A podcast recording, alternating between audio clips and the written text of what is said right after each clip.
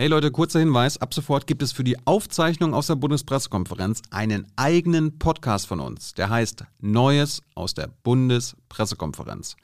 Die Regierungspressekonferenzen und so weiter werden von uns ab Februar nur noch in diesem neuen Podcast veröffentlicht werden. Abonniert ihn also, wenn ihr in Sachen Bundesregierung auf dem Laufenden bleiben wollt. Und jetzt geht's los. Guten Tag, liebe Kolleginnen und Kollegen. Herzlich willkommen in der Bundespressekonferenz. Herzlich willkommen dem Regierungssprecher Steffen Hebestreit und den Sprecherinnen und Sprechern der Ministerien.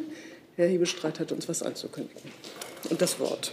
Klingt jetzt erwartungsfroher, als es ist. Erstmal von mir auch herzlich willkommen heute. Kein Kabinett, da die Kabinettsklausur am Freitag stattfinden wird und mit einer Kabinettssitzung den Anfang machen wird. Ich habe allerdings eine Terminankündigung. US-Außenminister Anthony Blinken wird bekanntlich morgen in Berlin sein, um an einem Treffen der vier Außenminister aus den USA, Großbritannien, Frankreich und Deutschland zum Russland-Ukraine-Konflikt teilzunehmen sowie beim ähm, iranischen JCPOA das als, als, Thema noch zu haben. Gastgeber des Treffens ist das Auswärtige Amt und trotzdem kündige ich einen Termin an, nämlich Herr äh, Außenminister Blinken wird auch Bundeskanzler Scholz treffen. Vor seinem Besuch in Berlin wird Herr Blinken heute in Kiew erwartet und dann am Freitag in, mit dem russischen Außenminister Lavrov in Genf zusammenkommen zur Planung. Es wird keine größere Presseunterrichtung im Anschluss an dieses Treffen geben aber ähm, wir wollten es Ihnen trotzdem nicht vorenthalten. Soweit aktiv von mir heute.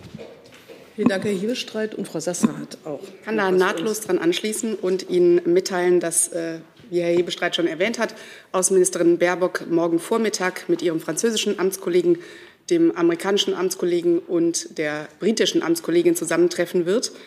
Ähm, und Schwerpunkt des Gesprächs in diesem Quad-Format, wie es bei uns heißt, die Fortsetzung der engen Abstimmung zum Thema Russland-Ukraine sein wird, sowie ähm, zu äh, den Formaten und Gesprächsformaten, die es im Moment gibt. NATO-Russland-Rat, OSZE, bilaterale Elemente. Selbstverständlich wird die Ministerin in dem Zusammenhang auch über ihre Moskau- und Kiew-Reise berichten.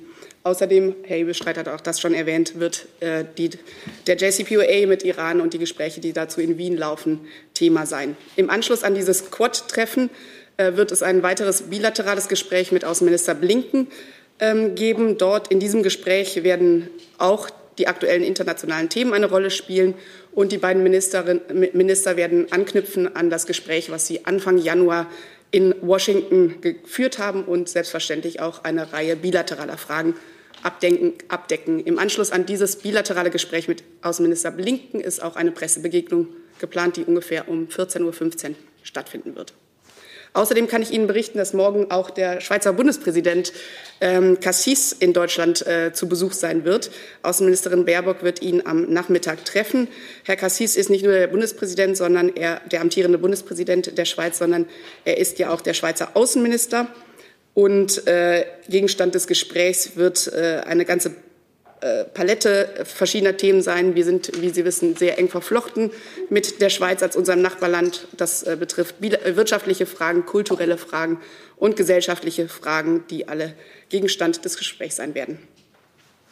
Vielen Dank, Frau Sasse. Jetzt gibt es schon Fragen, Herr Krämer, weiß ich, zu dem Thema Russland-Ukraine. Genau. Erste Frage, was sind Ihre Erwartungen an das Treffen mit Herrn Blinken? Und vielleicht dann anknüpfend, was sind Ihre Erwartungen an das Treffen von Herrn Blinken mit Herrn Lavrov in Moskau, nachdem Frau Baerbock ja gerade selbst da war? Also was unsere Erwartungen an das Treffen äh, mit Herrn Blinken angeht, zwischen Frau Baerbock und Herrn Blinken, kann ich ähm, äh, an dieser Stelle nur noch mal das wiederholen, was ich gerade schon gesagt habe, dass wir zum einen daran anknüpfen möchten an das Gespräch, das die beiden Außenminister im Januar in Washington geführt haben. Da ging es auch um eine ganze Reihe von Themen und dass selbstverständlich die aktuellen politischen und sicherheitspolitischen Fragen im Fokus des Gesprächs mit Herrn Blinken äh, stehen werden, sprich insbesondere natürlich die Lage ähm, äh, das Thema Russland-Ukraine. Ich glaube, es wird Sie wenig überraschen, dass das auch die Themen sind, die natürlich in dem Gespräch mit dem Bundeskanzler und Herrn Blinken eine Rolle spielen werden. Der Bundeskanzler hat in den vergangenen Tagen mehrfach darauf hingewiesen, wie ernst er die Lage einschätzt im ukrainisch-russischen Grenzgebiet, dass er alle Seiten auffordert, zu einem Dialog zu kommen, dass er es begrüßt hat, wie die Gespräche jetzt langsam ins Rollen kommen. Der NATO-Generalsekretär Jens Stoltenberg war gestern auch im Kanzleramt und hat da ja auch deutlich gemacht, dass er eine Einladung äh, an Russland in den NATO-Russland-Rat zu einer ganzen Reihe von äh, Treffen äh, geäußert hat. Und ähm, Ähm, der Bundeskanzler hat seine Erwartung geäußert, dass dieser Einladung auch ähm, Folge geleistet wird, um eben die Themen, die im Augenblick zu besprechen sind, auch in den dort zuständigen Gremien besprochen werden können. Hey Leute, kurzer Hinweis. Wir stellen ja alles, was wir produzieren, kostenlos ins Netz. Ohne Kommerz. Wir können das nur, weil ihr unsere finanziellen Supporter seid. Das funktioniert seit Jahren und so soll es bleiben. Jeder Euro zählt, per Überweisung oder PayPal. Schaut einfach in die Podcast-Beschreibung und jetzt geht's weiter. Gibt es weitere Fragen aus dem Saal zu diesem Komplex?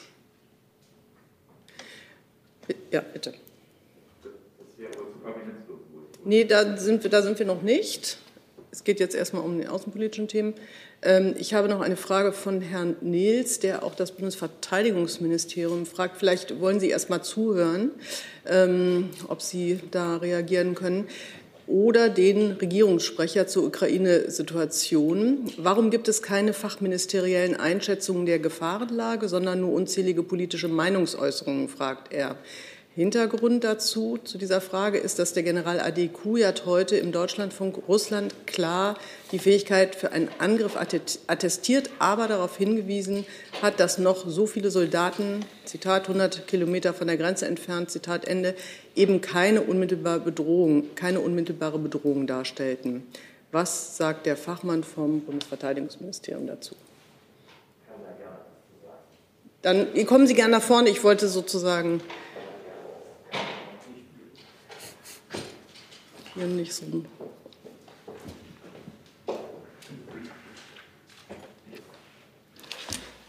Herr Tietz, Sie haben das Wort. Also ich kann natürlich ähm, den Einschätzungen des Generals A.D. Kujat ähm, nichts hinzufügen, weil das ist seine persönliche Einschätzung. Ich weiß nicht, auf welcher Basis er die macht, aber er wird da sicherlich seine Erkenntnisse haben. Das kommentieren wir nicht weiter. Hat er als Recht, äh, Recht als Bundesbürger natürlich sozusagen, was immer er möchte. Wir haben nachrichtendienstliche Erkenntnisse, genauso wie das Auswärtige Amt, über die wir natürlich nicht öffentlich reden und die fließen in unsere ähm, Einschätzung der Situation ein. Und auf dieser Basis bewerten wir die Lage auch. Aber das transportieren wir natürlich nicht presseöffentlich. Gibt, haben sich da noch Fragen daraus ergeben, Herr Jessen? Ja, zu dem Komplex äh, Ukraine-Bundeswehr. Gibt es in irgendeiner Form Vorbereitungen oder Überlegungen seitens der Bundeswehr, ähm, ob deutsche Militärkräfte im Rahmen von NATO oder anderer Weise bei einem möglichen Konflikt eingebunden werden könnten? Herr Jessen, das ist ja eine extrem hypothetische Frage. Und jetzt ja. kann ich natürlich sagen, ähm, auf hypothetische Fragen antworten wir hier nicht. Ähm, und das tun wir auch nicht. Ähm, es gibt überhaupt keinen Anlass dazu, äh, über solche Szenarien jetzt nachzudenken. Wir unterstützen die Ukraine in, mit humanitären Mitteln, beispielsweise auch über die Bereitstellung eines Feldhospitals. Wir haben, wie Sie wissen, im Rahmen der humanitären Hilfe auch schon schwerst verletzte ukrainische Soldaten in deutschen Militärkrankenhäusern äh, behandelt. Wir haben äh, Sanitätsmaterial der Ukraine zur Verfügung gestellt. Und das ist die aktuelle Unterstützung, wie sie so ist. Das Auswärtige Amt kann sicherlich auch noch was zur weiteren Unterstützung der Ukraine sagen. Aber militärische Pläne gibt es da nicht.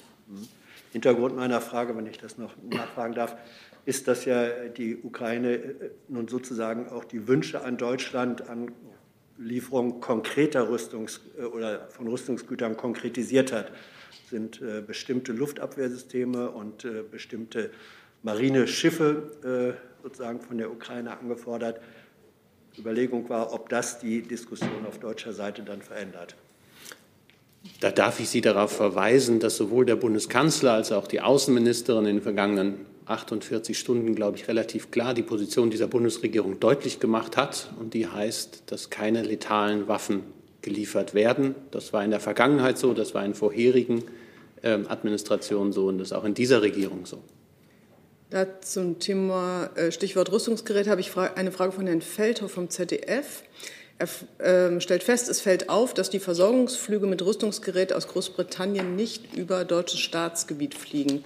Gibt es ein Flugverbot oder eine Abmachung mit der britischen Regierung? Das gibt mir eine schöne Gelegenheit für ein bisschen Basisinformation zu dem Thema Überflüge. Das also, haben wir doch immer gern. Sehr, sehr gerne. Also dies, ähm, die, die britische Regierung hat keinen Antrag auf Überflug gestellt. Es gibt eine grundsätzliche Erlaubnis für militärische Flüge der Verbündeten auch über deutsches Staatsgebiet, aber bei äh, dem Transport von ganz bestimmten Gütern, also zum Beispiel von Explosivstoffen, Waffen, Sprengstoff etc., muss eine Sondergenehmigung ähm, erteilt werden oder auch angefordert werden. Das hat einen ganz einfachen Grund. Wenn so ein Flugzeug vielleicht mal eine Notlandung macht oder abstürzt, sollten die Rettungskräfte ja ziemlich genau wissen, was sie, mit was sie es da zu tun haben. Die Briten haben aber einen solchen Antrag gar nicht gestellt. Ähm, ich kann über die Gründe der Briten nichts sagen, da müsste man in London nachfragen. Aber ich würde mal äh, als Idee in den Raum stellen, dass man sich mal die Karte anguckt von Europa und dann sieht, wo sie überall über welche Länder drüber hätten fliegen müssen, um den direkten Weg zu machen. Und dann müsste man vielleicht sich auch mal die Mühe machen zu gucken, was in diesen Ländern ich denke da entweder zum Beispiel an die Benelux-Staaten, was für Regelungen herrschen. Auch da müssten dann ja möglicherweise solche Genehmigungen eingeholt werden. Und ähm, ist es schlicht vielleicht eine Frage der Praktikabilität und der Schnelligkeit gewesen, die die Briten zu diesem Weg ähm, bewogen hat. Das ist aber von mir aus jetzt nicht äh, belastbar. Das müsste man tatsächlich in London nachfragen. Die machen ihre Flugrouten so, wie sie für sie am praktischsten und sinnvollsten sind. Jetzt habe ich noch eine Frage von Herrn Jordans im, äh, online und eine von Herrn Jung hier im Saal und Herrn Kremer auch noch. Und dann würde ich das Thema gerne verlassen. Das sieht auch so aus, ob das geht. Herr Jordans von AP fragt zum Stichpunkt Waffenlieferungen an die Ukraine. Herr Thiele, Frau Sasse, hat Deutschland von britischer Seite irgend... Ähm, ach so, Entschuldigung. Das ist, äh, Herr Jordans, das scheint mir gerade beantwortet. Es geht um die Überflüge. Dann äh, Herr Jung. Also es gibt eine Reaktion auf den ukrainischen Botschafter, der sich irritiert gezeigt hat, ob der Begründung von deutscher Seite keine letalen Waffen, wie Herr Heberstreit gesagt hat, äh, zu liefern, ähm, gerade in, in, Bezug auf das Argument der historischen Verantwortung, hat er gesagt, dies sei erstaunlich und diese Verantwortung sollte gerade dem ukrainischen Volk gelten, das mindestens acht Millionen Menschen leben während der deutschen Nazi-Okkupation der Ukraine verloren hat. Und er meinte, es sei schade, dass die deutsche Gesellschaft in dieser Frage immer noch kein Fingerspitzengefühl habe. Herr Jung, was die Äußerungen von Botschafter Melnik angeht, äh, angeht, kann ich Ihnen sagen, dass wir diese wie immer zur Kenntnis genommen haben. Die Außenministerin war ja gerade äh, vorgestern noch in Kiew, hat sich dort ausführlich äh, Fragen und Antworten gestellt, unter anderem auch das Thema Waffenlieferungen äh, sehr deutlich, äh, dazu sehr deutlich Haltung bezogen, in dem Sinne, wie es Herr Hebestreit bereits dargestellt hat.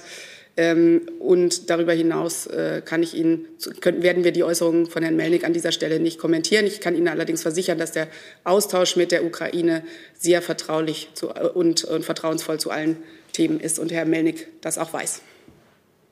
So, jetzt habe ich noch Herrn Krämer. Nochmal eine Frage zum Normandie-Format. Da hieß es zuletzt, das will man jetzt beleben. Ist das nur so ein frommer Wunsch oder gibt es ein konkretes Datum? Also wann will man sich treffen?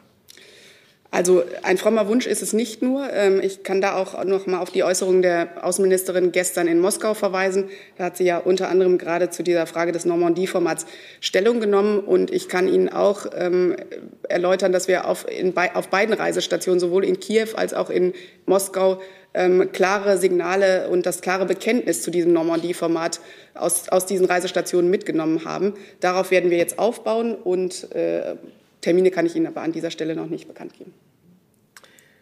Ähm, Herr Jordans hat sich noch mal gemeldet von AP ähm, und hatte äh, doch noch konkretisierend die Frage, die ich hier nicht vorgetragen habe, aber jetzt nachhole, ob Deutschland irgendwelche Bedenken zu Überfliegen britischer Flugzeuge mit Waffen hätte, möchte er gerne wissen. Also dazu muss man wissen, solche Überflüge finden ja regelmäßig statt. Die Briten fliegen ja auch äh, Waffen und äh, Munition in ihre Einsatzgebiete. Solche Flüge sind quasi an der Tagesordnung. Da gibt es immer ein, ein, eingespieltes Verfahren. Wenn die zum Beispiel, wir haben zum Beispiel Basen auf Zypern, fliegen sie natürlich auch Versorgungsgüter, auch Munition und Waffen hin. Und natürlich haben wir da überhaupt keine Probleme mit. Das ist in der Allianz ein völlig normales Verfahren. Vielen Dank dafür. Jetzt habe ich noch Frau Fates, die schrieb wahrscheinlich, als ich hier das Thema zumachte, das will ich jetzt hier noch ähm, zulassen von RND ähm, an Herrn Hebestreit, bedeutet keine letalen Waffen, da zitiert sie sie, auch keine Defensivwaffen. Und an das Wirtschaftsministerium fragt sie, ob der Minister Habeck die Regierungshaltung mitträgt. Ich glaube, Defensivwaffen, wenn sie nicht letal sind, fallen nicht unter die Definition, aber wenn man damit tötet, dann schon. Und insofern würde ich sagen, auch eine Defensivwaffe kann letal sein und fällt dann nicht, also fällt dann unter die von mir geäußerten Bedenken. Das Wirtschaftsministerium ist noch gefragt. Und Sie kriegen Ton, Entschuldigung. Selbstverständlich trägt Herr Habeck die Regierungsmeinung mit. Äh, dann hatten Sie ja den Besuch des äh, Schweizer Außenministers und Bundesrates erwähnt. Da fragt die Kollegin Delphine Nerboyer von Letton aus der Schweiz, was ist die Position der Bundesregierung zum Thema Abbruch der Verhandlungen, Anführung, Abführung, zwischen der Schweiz und der EU letztes Jahr? Was wird die Botschaft der Außenministerin morgen zu diesem Thema an Herrn Cassis sein? Was die Verhandlungen mit der Schweiz in dieser Frage angeht, müsste ich an das äh, Wirtschafts BMWK verweisen ähm, für Details. Ähm, ich kann Ihnen aber sagen, dass wir äh, natürlich zu dieser Frage äh, in Gesprächen mit der Schweiz standen und stehen und der Austausch auch zu dieser Frage fortgesetzt wird. Aber vielleicht möchte der Kollege noch ergänzen. Die Schweiz hat ja eine sehr enge Bindung an den europäischen Binnenmarkt.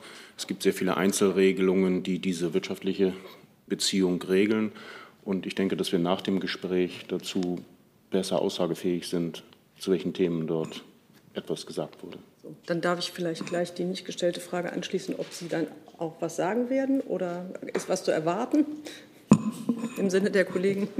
Wie gesagt, ich würde gerne zu dieser Sache erst nach dem Gespräch was sagen, in enger Abstimmung mit dem Auswärtigen Amt. Aber Sie machen kein Pressegespräch, oder das meinte ich? Das ist momentan nicht vorgesehen. Danke dafür. So, ich glaube, ich bin jetzt hier mit allem zu diesem Thema durch. Dann sind wir bei der Kabinettsklausur. Da hatten Sie. Bitte schön. Martin Polanski, ja, die Hauptstadtschule. Und Frau Rosbach als Nächste. Äh, könnten Sie Näheres zu den Themen sagen ähm, der Kabinettsklausur und zum geplanten Ablauf? Ja, es gibt zwei übergeordnete Themen, die da eine Rolle spielen sollen. Das eine ist das Programm äh, Deutschlands äh, während der G7-Präsidentschaft, die wir in diesem Jahr haben. Das wird in verschiedenen Häusern, von verschiedenen Häusern vorgestellt und diskutiert.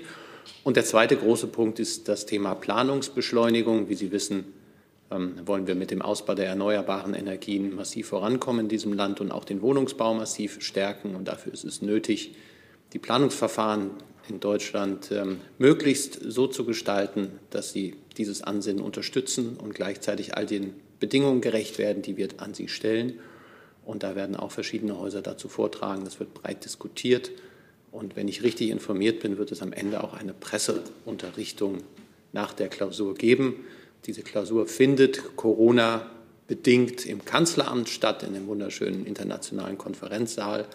Ähm, insofern haben Sie eine leichte An- und Abreise und müssen nicht ins Brandenburgische. Und gleichzeitig ist es aufgrund der Corona-Pandemie eben auch so, dass es sehr begrenzte Kapazitäten gibt. Da bitten wir jetzt schon um ähm, ja, Nachsicht, dass nicht alle unterkommen können. Frau Rosbach. Aber es ist aus, oder? Ah, doch. Herr Hebestreit, eine kurze Nachfrage zur Logistik. Ähm, können Sie ungefähr sagen, wann diese Begegnung mit den Medien ähm, geplant ist? Also wie ist so ungefähr der Zeitplan, dass man sich da ein bisschen das müsste ich jetzt aus der Hüfte schießen, weil ich den allerletzten Stand nicht habe, aber das werden wir rechtzeitig natürlich mitteilen, wollen kein Geheimnis daraus machen. Mein Gefühl wäre am späten Nachmittag von Freitag, aber ähm, wir wissen ja auch um Ihre Verdrückung, was Redaktionsschlusszeiten und Ähnliches angeht und gleichzeitig muss man trotzdem die Themen ja erst diskutieren, bevor man darüber spricht und ähm, was man diskutiert hat. Herr Krämer? Frage, das Thema Taxonomie, da läuft die Frist am Freitag genau aus. Wird das auch Thema bei der Kabinettsklausur und der PK sein? In der PK, wenn Sie fragen, kriegen Sie eine Antwort. Aber das war jetzt, ist jetzt kein größeres, kein größeres Thema, ähm, was die Klausur beschäftigt. Da laufen die Abstimmungen innerhalb der Bundesregierung und ähm, diese Abstimmungen sind noch nicht abgeschlossen. So, ähm, hier habe ich noch eine Frage von Delphine Bailly zum Thema Taxonomie.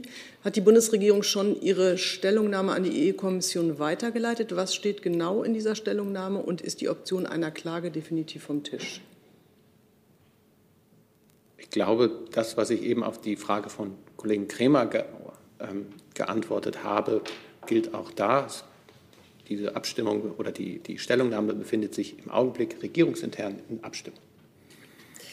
So, jetzt habe ich eine Reihe von Fragen zum Thema Corona. Wer möchte denn da beginnen? Frau Rosbach. Ja, ich hätte eine Frage ans Gesundheitsministerium. Und ähm, es ist ja so, dass. Vielleicht noch eine Sekunde, bis das Gesundheitsministerium wieder in Position ist. Okay. Ja, ähm, Herr Kautz, Herr Gassen und die Kassenärztliche Bundesvereinigung lehnen es ja ähm, nach eigenem Bekunden ab, dass die Praxen sozusagen ein Ort werden, an dem die Impfpflicht ähm, sich dann manifestiert, ähm, bis hin dazu, dass abgelehnt wird, dass zum Beispiel verpflichtende Gespräche, Aufklärungsgespräche in den Praxen auf diese Weise stattfinden könnten. Da würde mich die Haltung des Gesundheitsressorts dazu interessieren. Ja, die Äußerungen von Herrn Gassen die Äußerungen von Herrn Gassen sind äh, zumindest unverständlich, um es vorsichtig zu formulieren. Zum einen steht ja noch nicht fest, wie eine Impfpflicht äh, umgesetzt wird. Von Zwangsimpfungen in Praxen habe ich jedenfalls noch nichts gehört. Und zum anderen ist es ja nicht so, dass der Arzt sich Patienten sucht, sondern umgekehrt ein Patient sich einen Arzt sucht, wo er sich impfen lässt. Insofern haben diese Äußerungen weder etwas mit dem Versorgungsalltag zu tun, noch mit den bislang bekannten Plänen. Mhm. Herr Jessen? Wir haben ja de facto eine Impfpflicht bei Masern. Äh, sind Ihnen irgendwelche Praxen, kassenärztlichen Praxen bekannt, in denen diese de facto Impfpflicht von Masern nicht umgesetzt wird? Mir persönlich nicht. Ähm, es gibt Fälle, die bekannt sind, aber das läuft auf, äh, äh, auf Landesebene. Die haben die Aufsicht über die KV, die wiederum die Praxen steuern. Nachfrage, was geschieht mit Praxen, äh, die sagen, wir setzen diese de facto Impfpflicht nicht um? Es ist ja keine Impfpflicht für die Praxen. Ein, ein Arzt kann schon entscheiden, was er, ähm, was er anbietet an Leistungen.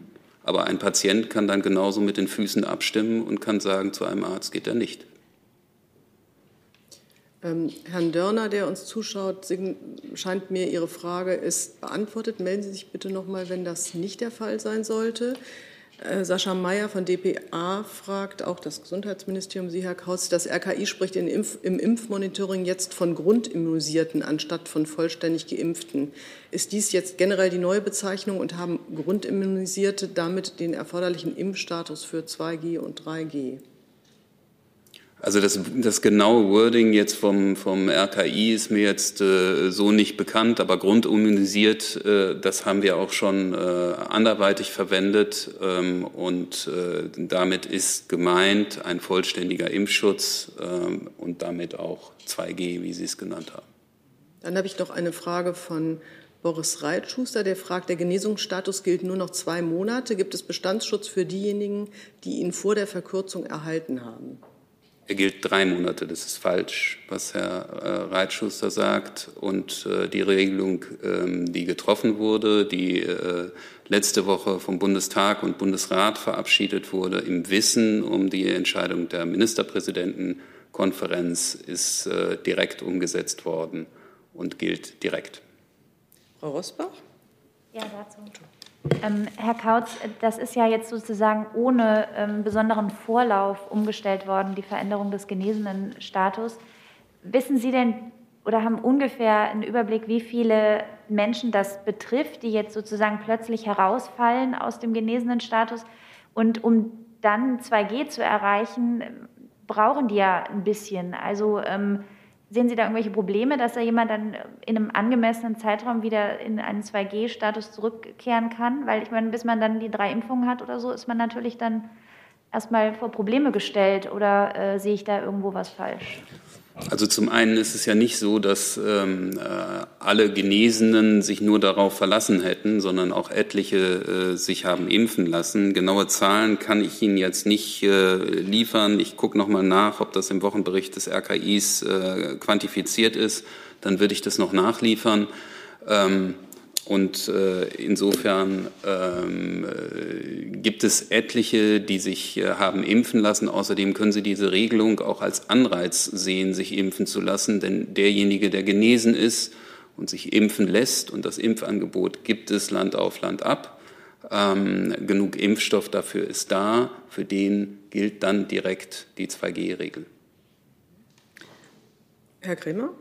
Eine Verständnisfrage. Dies, ähm, für die Genesenen gilt die drei Monate ab dem Positivtest oder ab dem dann folgenden Negativtest?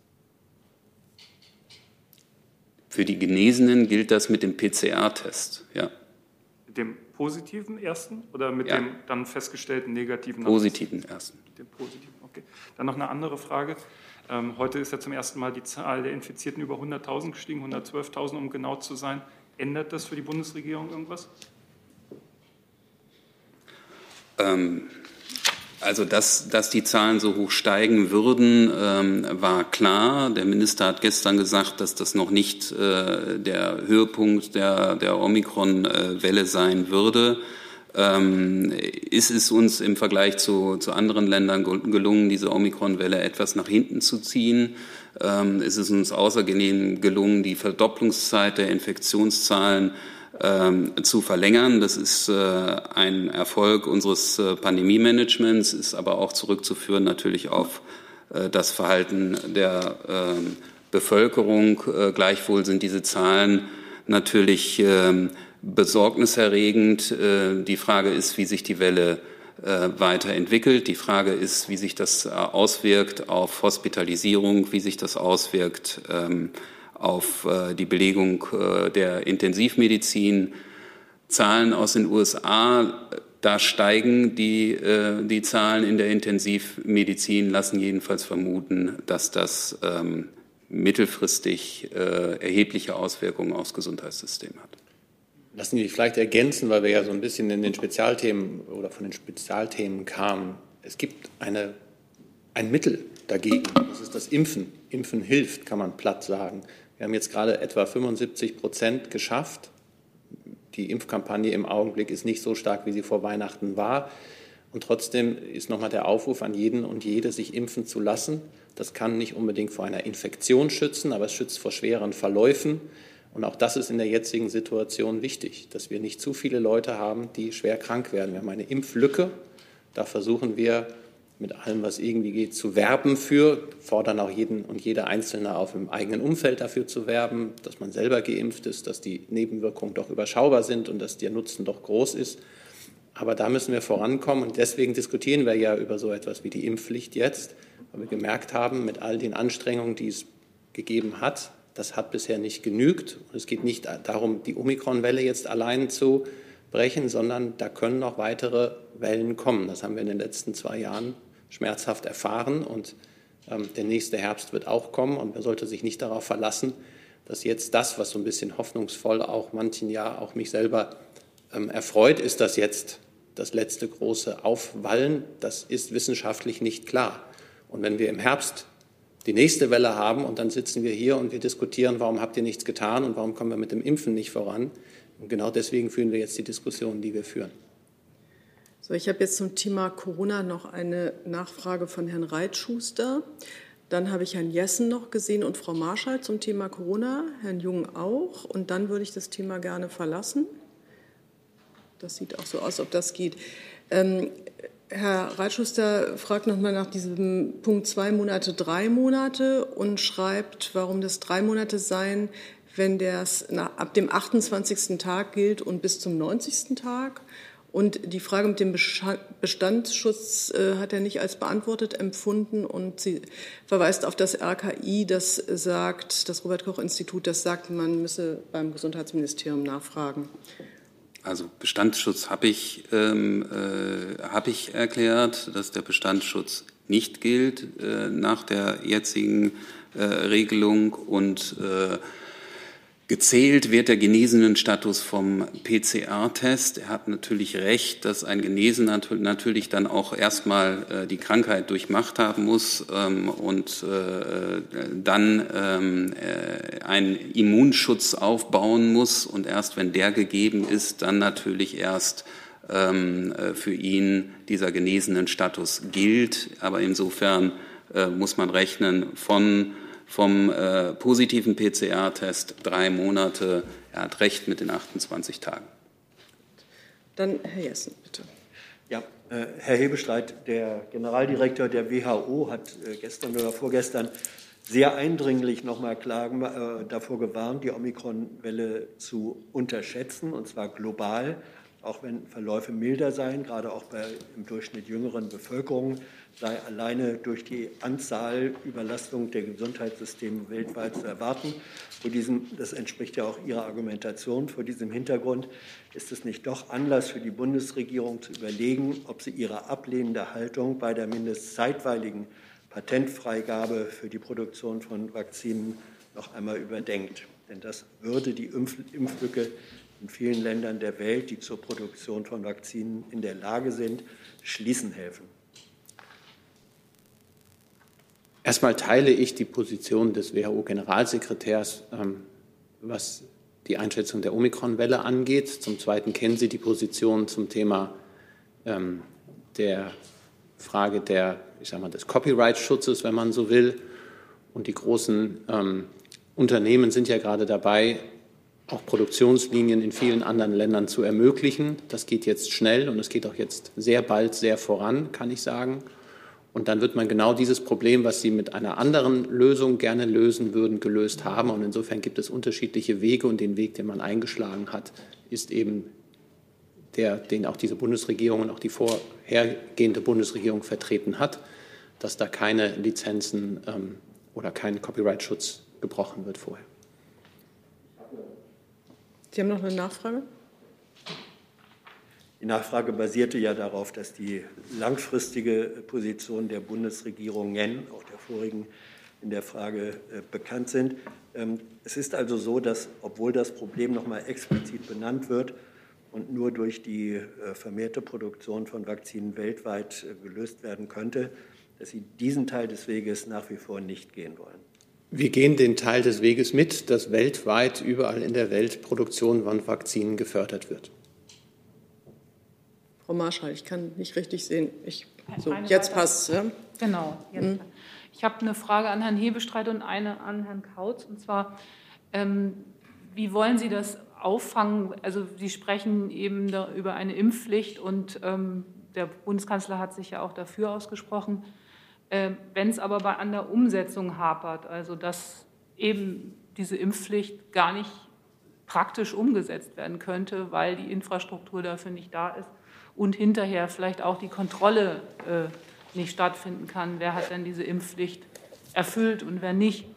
Und an Herrn Kautz wollte ich kurz fragen, ähm, dieses, äh, den Impfstoff Novavax, wissen Sie da jetzt, ähm, wie weit das eigentlich ist mit dem Angebot und Nachfrage? Also äh, gibt es jetzt diesen Impfstoff und wird der vielleicht von impfskeptischen Menschen auch schon angenommen? Vielleicht zur Impfpflicht so viel. Eine Impfpflicht macht natürlich Sinn, wenn sie das erfüllen kann, was sie soll, nämlich dass sich möglichst viele Leute impfen lassen. Und darum geht es jetzt und das wird gerade diskutiert. Im Deutschen Bundestag beginnt die Debatte und wird jetzt auch kräftig an Fahrt zunehmen, ist der Eindruck. Und ähm, dann werden all die Fragen, die Sie hier ja zu Recht stellen, auch beantwortet werden. Und die Überzeugung ist aber insbesondere beim Bundeskanzler, dass das eine sinnvolle ähm, äh, Geschichte wäre und dass wir mit der Impfpflicht tatsächlich unserem Ziel, dass möglichst viele Leute geimpft sind und damit immunisiert werden gegen neue äh, Varianten des Coronaviruses, dass wir damit wirklich vorankommen und dass das sinnvoll ist. Ich kann das vielleicht diesen Punkt noch ergänzen. Ähm, die Infrastruktur dafür steht. Äh, die Bundesregierung hat zugesichert, die ähm, Impfzentren äh, bis Ende des Jahres auf jeden Fall zu, oder die, die Finanzierung bis Ende des Jahres äh, zu verlängern. Und wie die Kontrollen, das war ja der zweite Teil, aussieht, das ist ja dann Bestandteil der unterschiedlichen Anträge. Da kann ich jetzt nichts äh, zu sagen. Das zweite Thema Novavax, äh, das ist ja noch nicht in der Versorgung. Äh, das kommt erst noch. Insofern kann ich Ihre Frage da nicht beantworten. Dann habe ich noch Herrn Jung. Ja, eine Frage ans BMZ auch nochmal zu den Impfstoffen.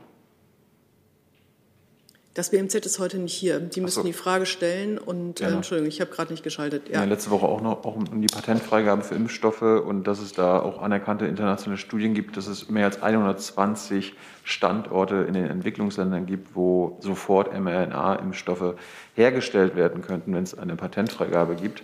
Und da hat das BMZ geantwortet, dass man nach einer ersten Prüfung diese Aussage nicht für belastbar hält. Da würde mich interessieren, wie dort geprüft wurde und äh, wie man auf nicht belastbar kommt. Danke. Gut, dann hoffe ich, dass die Zuständigen im BMZ mitgehört haben und dass wir vielleicht dann auch nachgereicht bekommen. Jetzt habe ich noch auf der Zielgeraden kam noch eine Frage von Herrn Reitschuster an, der sich ähm, auf die Maßnahmen, auf das Thema Maßnahmen und äh, Maßnahmen zum Zwecke der Kontaktverfolgung bezieht. Ähm, Herr Wieler habe am Freitag gesagt, dass die Gesundheitsämter schon jetzt praktisch keine Kontaktverfolgung mehr vornehmen können, ähm, zitiert er ihn. Der Verweis auf diese Notwendigkeit war aber einer der Gründe für die Maßnahmen. Wie passt das zusammen, fragt er das Gesundheitsministerium. Herr Kotz. Ich sehe da jetzt keinen, keinen Widerspruch. Wenn die Gesundheitsämter ähm, die Kontakte nicht mehr äh, vollständig nachverfolgen können, äh, zeigt das eigentlich, wie angespannt die Situation ist. Und das ist eigentlich eine Begründung für Maßnahmen. Also insofern ist das ein konstruierter Widerspruch, der äh, nicht mit der Realität übereinstimmt. Dann äh, will ich jetzt, wie angekündigt, das Thema verlassen. Alles, was danach noch reinkam, kann ich jetzt hier leider nicht mehr aufrufen. Ich habe Sie aber, Herr Eckstein, glaube ich, vergessen mit dem Thema Nord Stream. Das hätten wir, oder? Bin ich da falsch? Bin ich falsch? Ähm, dann habe ich das gut. Oder wollte, habe hab ich das bei jemand anders aufgeschrieben? Nein, aber Sie hatten trotzdem Fragen. Dann nutze ich gerne die Gelegenheit, zu einem anderen Thema eine Frage zu stellen. Und zwar Gibt es eine Entscheidung der Bundesregierung zur Frage, ob man die Olympischen Winterspiele diplomatisch boykottieren wird? Da gibt es keinen neuen Stand. Das haben wir, glaube ich, in vielen, vielen unterschiedlichen Runden, auch bei Pressekonferenzen des Bundeskanzlers in den letzten Tagen ähm, besprochen oder diskutiert. Und da gibt es den Willen innerhalb der Bundesregierung, eine europaeinheitliche Lösung zu finden. Und dieser Prozess ist noch nicht abgeschlossen und gleichzeitig haben, dann kann ich dann für die Kolleginnen und Kollegen gleich mitsprechen, sowohl die Außenministerin als auch die Innenministerin erklärt, dass sie keine Pläne haben, in dieser Zeit nach Peking zu reisen. Nachfrage, die Spiele starten ja jetzt in 15 Tagen. Könnten Sie vielleicht was zum Zeitplan sagen? Ich frage auch deswegen, weil Dänemark ja jetzt den diplomatischen Boykott erklärt hat und auch darauf verwiesen hat, dass es halt innerhalb der Europäischen Union keine Einigung gibt. Insofern müsste die Bundesregierung vielleicht auch unabhängig eine Entscheidung treffen. Sobald ich etwas zu erklären habe, tue ich das sehr gerne. Äh, ich habe noch eine Frage, die auch zum Thema Sport ist, aber eigentlich noch Corona und die ich übersehen habe und die sich an das Kanzleramt und an das BMI richtet, das Innenministerium von der Kollegin Klaasmann von dpa, da geht es um die Profisportligen und die, die äh, Besetzung der Stadien. Hat die Bundesregierung einen Brief der Profisportligen erhalten, die wieder mehr Zuschauer in die Stadien lassen wollen? Kommt das bei der kommenden Ministerpräsidentenkonferenz auf die Tagesordnung und sind Lockerungen zu erwarten? Dann fange ich vielleicht an. Also ich kenne ein solches Schreiben nicht. Ich weiß aber natürlich, dass die Diskussion um die Besetzung von Fußballstadien immer wieder, gerade der ersten und zweiten Bundesliga, immer wieder eine Rolle spielen und auch immer wieder in den Zusammenkünften des Bundeskanzlers mit den Regierungschefinnen und Regierungschefs der Länder eine Rolle gespielt haben in der Vergangenheit. Ähm, deshalb kann ich nicht ausschließen, dass das am Montag womöglich wieder Thema sein wird. Aber auch da gilt, ähm, dass wir den Gesprächen nicht vorgreifen wollen. Im Augenblick ist man noch, wie viel, was haben wir heute Mittwoch, fünf Tage vor dieser Zusammenkunft. Und da gibt es auch jetzt keine feste Tagesordnung oder Entwürfe von äh, Erklärungen, die man da verabschieden will. Insofern sind wir da sehr früh. Da muss ich Frau Glasfeld, das ist, glaube ich, von dpa noch ein bisschen um Geduld bitten. Ja, ich würde an dieser Stelle ganz gerne auch noch mal darauf hinweisen, dass der Bundestag ja ähm, gerade die Verlängerung der äh, Corona-Hilfen für den äh, Profisport bis zum 31. März ähm, beschlossen hat, ähm, eben gerade um diese Ticketausfälle zu kompensieren. Ähm, ich möchte da sehr gerne auf eine Pressemitteilung von uns hinweisen, äh, von vorgestern. Die ist der Frau Klaßmann auch bestimmt bekannt. Ansonsten einen solchen Brief, wie hier äh, angesprochen wurde, ähm, kenne ich auch nicht. Gut, danke schön dazu. Sehe ich auch keine weiteren Fragen. Jetzt wird es ein bisschen wirtschaftlicher. Frau Mastrobuoni hat eine Frage. Ja, Mastro Buoni, La Repubblica. Ich hätte zwei Fragen ähm, an äh, Herrn Nebelstreit und an das Bundesfinanzministerium.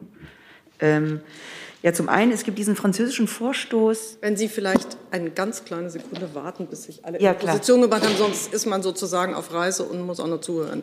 Das ist okay. dann immer doch ein bisschen viel auf einmal. Gut, also es gäbe zum einen gibt es diesen Vorstoß von Emmanuel Macron, dass man zum erst zum Europäischen Rat am 15. März äh, die alte Richtlinie, die alte europäische Richtlinie zu den Frauenquoten in den Vorständen der ähm, wieder wieder also wir mal dahin bringt.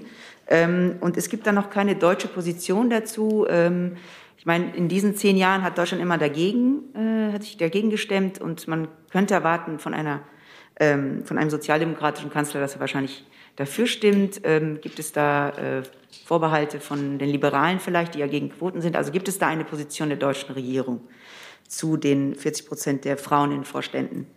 Und zweite Frage. Jetzt machen wir erstmal eine Frage, oder ist das zum selben Thema?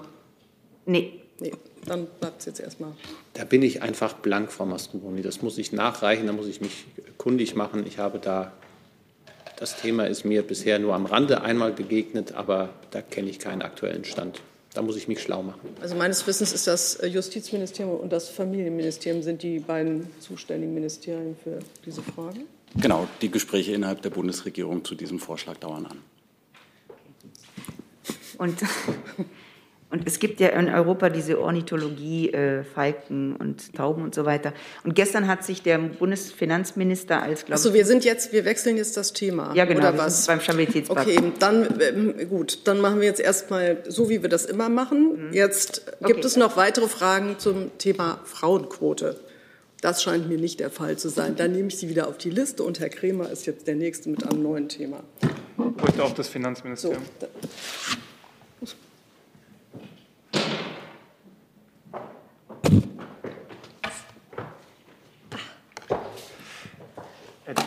Rendite für zehnjährige Bundesanleihen ist heute erstmals seit fast drei Jahren wieder im positiven Bereich. Der Finanzminister kriegt also nicht noch Geld hinterhergeworfen, wenn er Schulden macht. Äh, Frage, was hat das für Auswirkungen auf den Bundeshaushalt in diesem Jahr? Ähm, Herr Kremer, Sie wissen ja, dass wir zurzeit im Haushaltsausstellungsverfahren sind. Das heißt, ähm, die Besprechungen und, und Planungen dazu laufen jetzt gerade. Und wenn diese abgeschlossen sind, dann werden wir uns ähm, auch natürlich dazu äußern. Ähm, ist das übliche Prozedere. Ähm, zudem kann ich Sie auch noch darauf hinweisen, das hat der Minister ja schon an verschiedenen Stellen gesagt, ähm, dass er auf die, die Spielräume für 2022 hingewiesen hat, ähm, dass die eng sind und ähm, das, das ist das, was gilt und das, was natürlich auch Berücksichtigung findet in den jetzigen Planungen. Nachfrage noch. Ähm, gleichzeitig steigen auch die Spreads, also die Renditeunterschiede zu griechischen oder italienischen Anleihen, werden also wieder größer. Besorgt ist das BMF deswegen besorgt? Sie wissen ja, dass wir uns zu, zu grundsätzlich zu, zu Marktentwicklung ähm, an dieser Stelle nicht äußern, aber natürlich haben wir alle diese Entwicklung ähm, im Blick. Ähm, ja, das ist das, was ich Ihnen dazu sagen kann.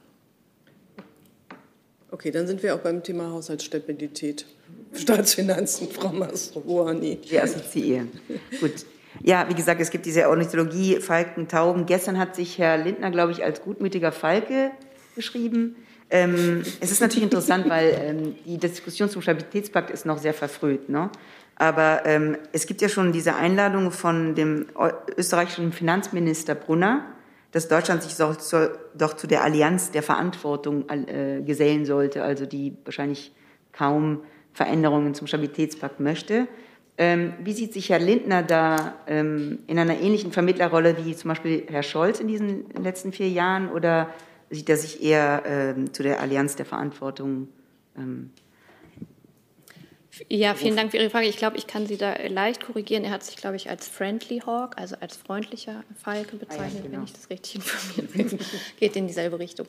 Ähm, und ansonsten kann ich nur darauf verweisen, was Herr Lindner auch gestern im Anschluss äh, an, an ECOFIN und Eurogruppensitzungen in Brüssel gesagt hat. Er hat sich sehr, sehr ausführlich auch ähm, zu dem Thema geäußert und ähm, wird mit seinen ähm, europäischen Partnerinnen und Partnern dazu weiter in Kontakt sein. Und zur, zur Rolle, die er einnimmt, ähm, hat er sich eigentlich auch gestern ausführlich geäußert. Ja, Nachfrage. Also kann man das als, er hat diese Einladung abgeschlagen von den Österreichern und von den Frugalen?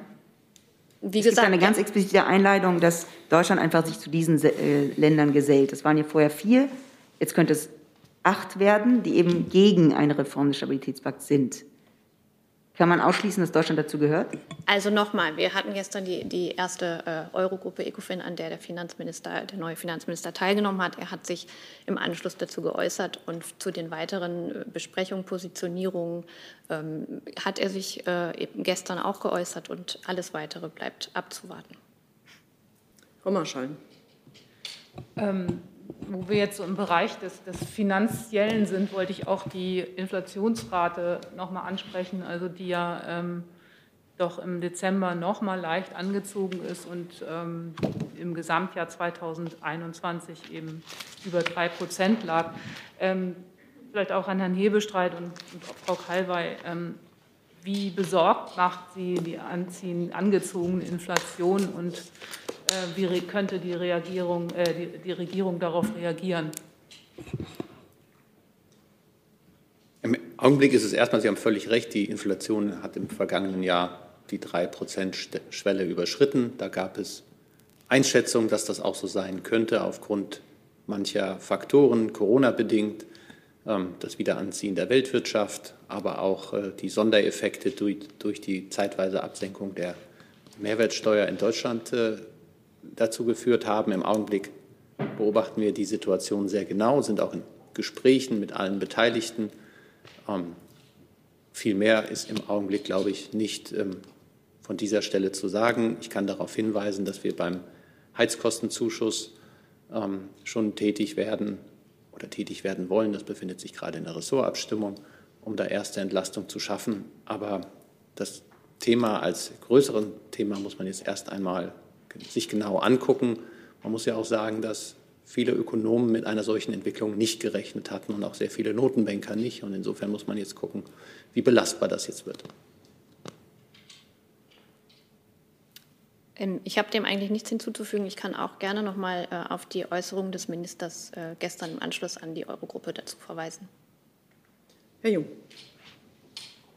Auch eine, auch eine Frage ans BMF zum Thema äh, massive Ungleichheit in Deutschland. Oxfam hat darauf hingewiesen, dass äh, die zehn reichsten Personen in Deutschland ihr Vermögen um 78 Prozent während der Pandemie gesteigert haben, von 125 Milliarden Euro auf 200, 223 Milliarden Euro, während gleichzeitig die Armutsquote in Deutschland steigt. Mich würde interessieren, Herr Hebestreit, wie der Kanzler, der sich ja auch oft für eine Vermögensbesteuerung ausgesprochen hat, diese Entwicklung während der Pandemie beurteilt. Und Frau Kalwey, ähm, motiviert das den Finanzminister zum Umdenken? Also will er dieser demokratiegefährdenden Entwicklung entgegenwirken? Ähm, zum Beispiel mit einer Vermögensteuer bleibt es bei seinem kategorischen Nein.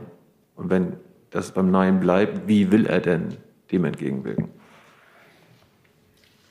Ja, Herr Jung, ich glaube, es wird Sie nicht verwundern, dass diese Bundesregierung bei dem Themen bleibt, die sie in ihrem Koalitionsausschuss, äh, Koalitionsvertrag vor ja, nicht mal zwei Monaten zugrunde gelegt hat. Das ist vielleicht die Antwort auf Ihre Frage nach der Vermögensteuer. Die Frage, was die Ungleichheit betrifft, das war eines der Kernelemente im Wahlkampf von Bundeskanzler Olaf Scholz, den Mindestlohn auf 12 Euro anzuheben.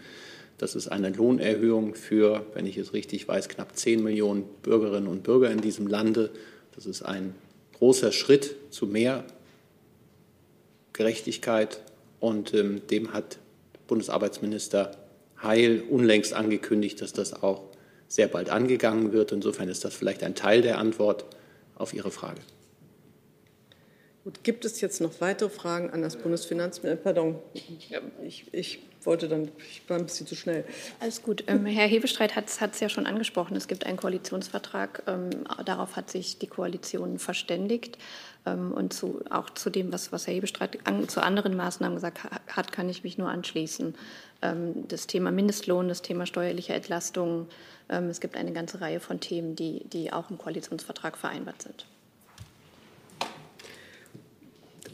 Wie wirkt sich denn die Erhöhung des Mindestlohns darauf aus, dass die Reichsten immer reicher werden? Also jetzt bezogen auf diese zehn Deutschen, die viele, also fast 100 Milliarden Euro reicher geworden sind. Was hat denn da der Mindestlohn mit zu tun?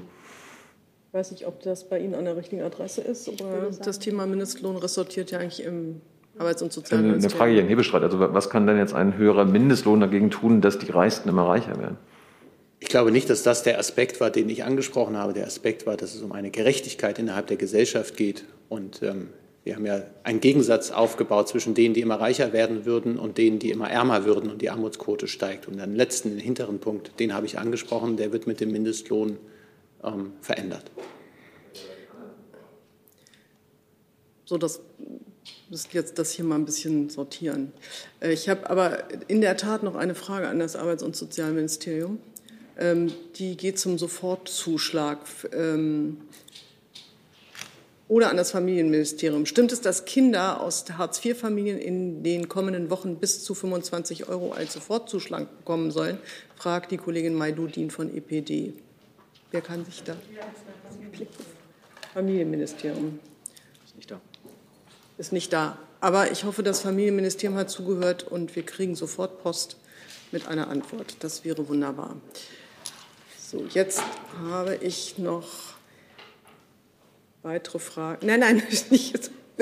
so, sind weitere Fragen zu verschiedenen Themen. Ich habe jetzt im Saal ein bisschen den Überblick verloren. Ähm, Herr Eckstein hat noch. Herrn Jung habe ich auf der Liste, ja. So, Nur eine kurze Frage an das Bundesinnenministerium. Es gab Berichte, allerdings jetzt noch ohne Bestätigung, dass es am kommenden Freitag ein Treffen von der Bundesinnenministerin mit den Bundesinnenministern und Ministerinnen der Länder geben wird. Können Sie das bestätigen? Und worum soll es bei diesen Gesprächen gehen? Also wenn wir hier ähm, Termine anzukündigen haben, dann äh, machen wir das natürlich. Ähm, morgen wird ein Termin stattfinden ähm, der Innenministerin mit den äh, Innenministern der, äh, der Länder der A-Seite. Ich bezog mich nicht auf Freitag diese Woche, sondern tatsächlich Freitag nächste Woche, also am 28. Gut, äh, wenn wir dann was ankündigen äh, werden, dann werden Sie das natürlich mitbekommen. Jetzt ist bei Ihnen noch eine Frage, das hängt im Wesentlichen damit zusammen, dass. Ich, muss, ich glaube, ich muss mich korrigieren. Der Termin, heute ist ja Mittwoch, der Termin ist heute. Okay, bitte. Ans Wirtschaftsministerium bitte. Die Energiepreise sind ja nach wie vor auf sehr hohem Niveau und äh, steigen tendenziell. Gibt es irgendwelche Pläne über das, was man bisher in der Pipeline hat, äh, darüber hinaus darauf zu reagieren? Vielen Dank. Minister Habeck hat sich ja gestern und vorgestern relativ ausführlich auch zu Energiepreisen geäußert. Die Energiepreise haben ja viele oder die Preissteigerung ist ja auf mehrere Komponenten zurückzuführen. Zum einen sind die Beschaffungskosten gerade bei Gas, daran hängen ja die Strompreise, sind gestiegen, aber es gibt ja weitere Bestandteile des Preises, der für den Haushaltskunden gültig ist. Das sind Netzentgelte, Stromsteuern, EEG-Umlage und verschiedene andere Preisbestandteile. Und man wird sich angucken, ob es nötig ist und ob es möglich ist, dort etwas zu tun. Die Bundesregierung beobachtet die Sache sehr genau, auch die Märkte. Und die Bundesregierung hat ja auch in der Regulierung des Energiemarktes einiges vor. Das ist im Koalitionsvertrag niedergelegt. Und in diesem Komplex wird sicher auch hier darüber nachgedacht, was mit den Energiepreisen zu tun ist. Nachfrage, das heißt, es ist schon auch denkbar, dass man bei den Steuern tatsächlich bei den Energiesteuern. Es gibt keine Aussagen darüber, an welchem dieser Komponenten des Preises nun irgendwas getan werden muss. Wie gesagt, es ist ein großer Komplex, in dem auch die Marktlagen, die Nachfrage, die Preisbildung am Strommarkt zu berücksichtigen ist, nicht nur die Abgaben und Steuern. Gibt es dazu weitere Fragen? Dann habe ich eine Frage von Herrn Eiersch, der sitzt hier im Saal, hat sie mir aber gleichwohl geschrieben. Ähm, er adressiert sie an die Politik, aber ich, vielleicht sind auch noch ist noch jemand anders damit befasst. Nach der Entscheidung des Koblenzer Gerichtes zu lebenslanger Haft für einen syrischen Offizier, der Verbrechen an syrischen Bürgern begangen hat, fragt er, werden wir ähnliche Urteile gegen irakische Kriminelle, Kriminelle erleben, die mit bewaffneten Milizen in Verbindung stehen und in Deutschland sind? Ich weiß nicht, wer sich dazu erklären kann, ob das mehr Innen- oder mehr Außenpolitik ist.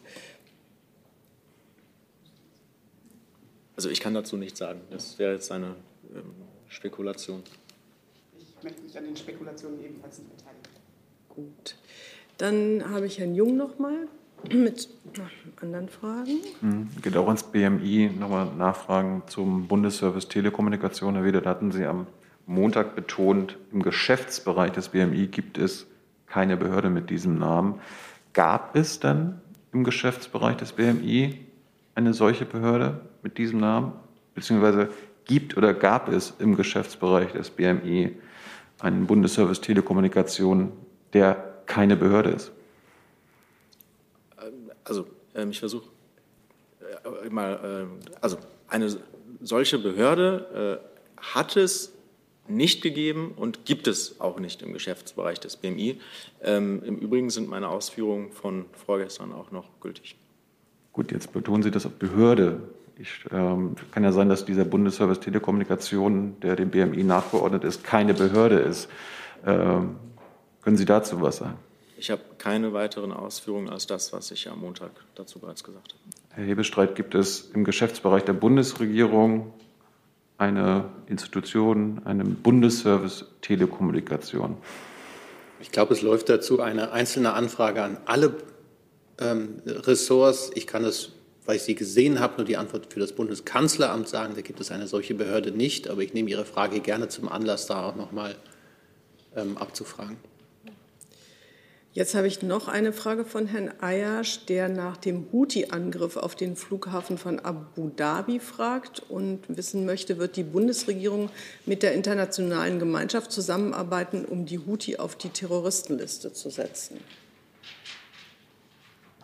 Also zum einen kann ich äh, auf das Statement verweisen, was wir gestern genau zu diesem Angriff auf Abu Dhabi veröffentlicht haben und äh, vielleicht das befindet sich auch auf unserer Website. Ich kann es aber an dieser Stelle auch noch mal die Kernaussagen hervorheben. Die Bundesregierung verurteilt die Angriffe der Houthis aus, auf Abu Dhabi, die zu drei zivilen Todesopfern und sechs Verletzten geführt haben, scharf. Das haben wir gestern unmissverständlich, also vorgestern in dem Fall, unmissverständlich klar gemacht. Das ist eine weitere Eskalation, die auch die regionale Stabilität gefährdet. Zunächst aber gilt unser Beileid den Opfern und ihren Angehörigen des, dieses Anschlags auf Zivilisten, der durch nichts zu rechtfertigen ist. Gezielte Angriffe auf Zivilisten und zivile Einrichtungen sind absolut inakzeptabel. Die Bundesregierung ruft die Houthi-Rebellen erneut zur sofortigen Einstellung solcher Angriffe auf. Diese Angriffe zeigen zudem erneut sehr deutlich, dass der Konflikt dringend beendet werden muss. Dies geht aber nur durch den Einstieg in einen politischen Prozess für Jemen. Damit haben wir unsere Position auch ähm, zu den Houthis noch mal deutlich gemacht, die ja Konfliktpartei in Jemen sind. Vielen Dank, Frau Sasse. Ayash, möchten Sie da noch mal nachfragen? Okay, offensichtlich nicht. Dann habe ich äh, Stichwort Deeskalation noch eine Frage von Hans von der Burchardt von Politico. Das geht um China und die EU. Aus Brüssel ist zu hören, dass die Bundesregierung gerade sehr aktiv bei der EU-Kommission und anderen EU-Institutionen um eine Deeskalation mit China wirbt. Wie kommentieren Sie dies? Wer sie ist, ist mir hier aber nicht ganz klar. Ähm, gibt es deutsche Sorgen, dass geplante EU-Initiativen wie der Anti- Koertion-Mechanismus Spannungen mit China verschärfen könnte? Und welche Erwartungen hat die Bundesregierung für die geplante EU, den geplanten EU-China-Gipfel im März? Nicht, ich kann dazu zum jetzigen Zeitpunkt weder zu den Gerüchten, die Herr von der Burkhardt ähm, kolportiert, etwas sagen, noch zu unseren Erwartungen an einem EU-China-Gipfel im März. Das würde ich rechtzeitig vor diesem Gipfel tun, aber nicht zum jetzigen Zeitpunkt. Dann Dankeschön dafür. Und ähm, dann habe ich noch von Julren Yonhap von der Nachrichtenagentur Südkorea eine Frage zu G7. Welche Gastländer will Deutschland einladen, wenn es noch nicht entschieden ist? Wann wird es entschieden? Da möchte ich jetzt nicht die Spannung von der Kabinettsklausur und der anschließenden Pressekonferenz nehmen, die dann ja übermorgen ist. Und womöglich stellt sich dann die Frage nicht mehr. Und wenn sie sich dann noch stellt, dann möge er sie dort stellen. Wunderbar, dann vielen Dank dafür. Gibt es Herr Jessen? Ich hatte vorhin noch ein Thema angemeldet, das, wenn ich jetzt damit dran wäre. Bei mir irgendwie nicht, aber. Doch, ja. doch, bei Ihnen, Sie hm, haben genickt. Gut. Ähm, ist vielleicht nicht bis in den Stift vorgedrungen.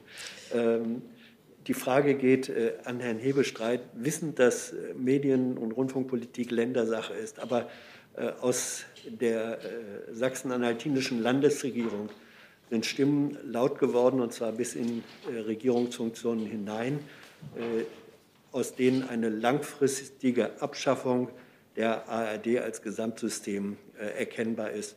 Beobachtet die Bundesregierung und bewertet die Bundesregierung diese Debatte? Es gibt ja immerhin eine Staatsministerin für Kultur und Medien. Habe ich das richtig verstanden, dass Sie gefragt haben, ob sie das tut, die Bundesregierung, diese Debatte Ob sie das, ich gehe davon äh, aus, dass sie sie beobachtet, das gehört ja zu ihren Aufgaben, und ob sie sie bewertet, wenn ja, wie, wenn nein, warum nicht. Ich glaube, diese Bundesregierung, wie alle Bundesregierungen zuvor, steht für einen guten, unabhängigen öffentlich-rechtlichen Rundfunk, der finanziell ordentlich ausgestattet ist. Und er weiß um die Bedeutung einer freien und unabhängigen Presse in diesem Land. Und äh, daran ändert, hat sich nichts geändert und wird sich auch nichts ändern, was aus Sicht dieser Bundesregierung betrifft. Was jetzt einzelne Initiativen einzelner Parteien in einzelnen Ländern angeht, bitte ich dort nachzufragen. Und ähm, wenn Sie etwas von der Beauftragten für Kultur und Medien dazu erfahren wollen, bitte ich auch da anzufragen. Die wird sicherlich Rede und Antwort stehen. Du sag mal, Kira, ganz unter uns, du bist die Jüngste hier? Ja. Warum arbeitest du hier eigentlich? Na, weil wir das beste Journalismusformat in Deutschland sind und weil hier keine Werbung läuft. Und woher kommt die Kohle für dein Gehalt?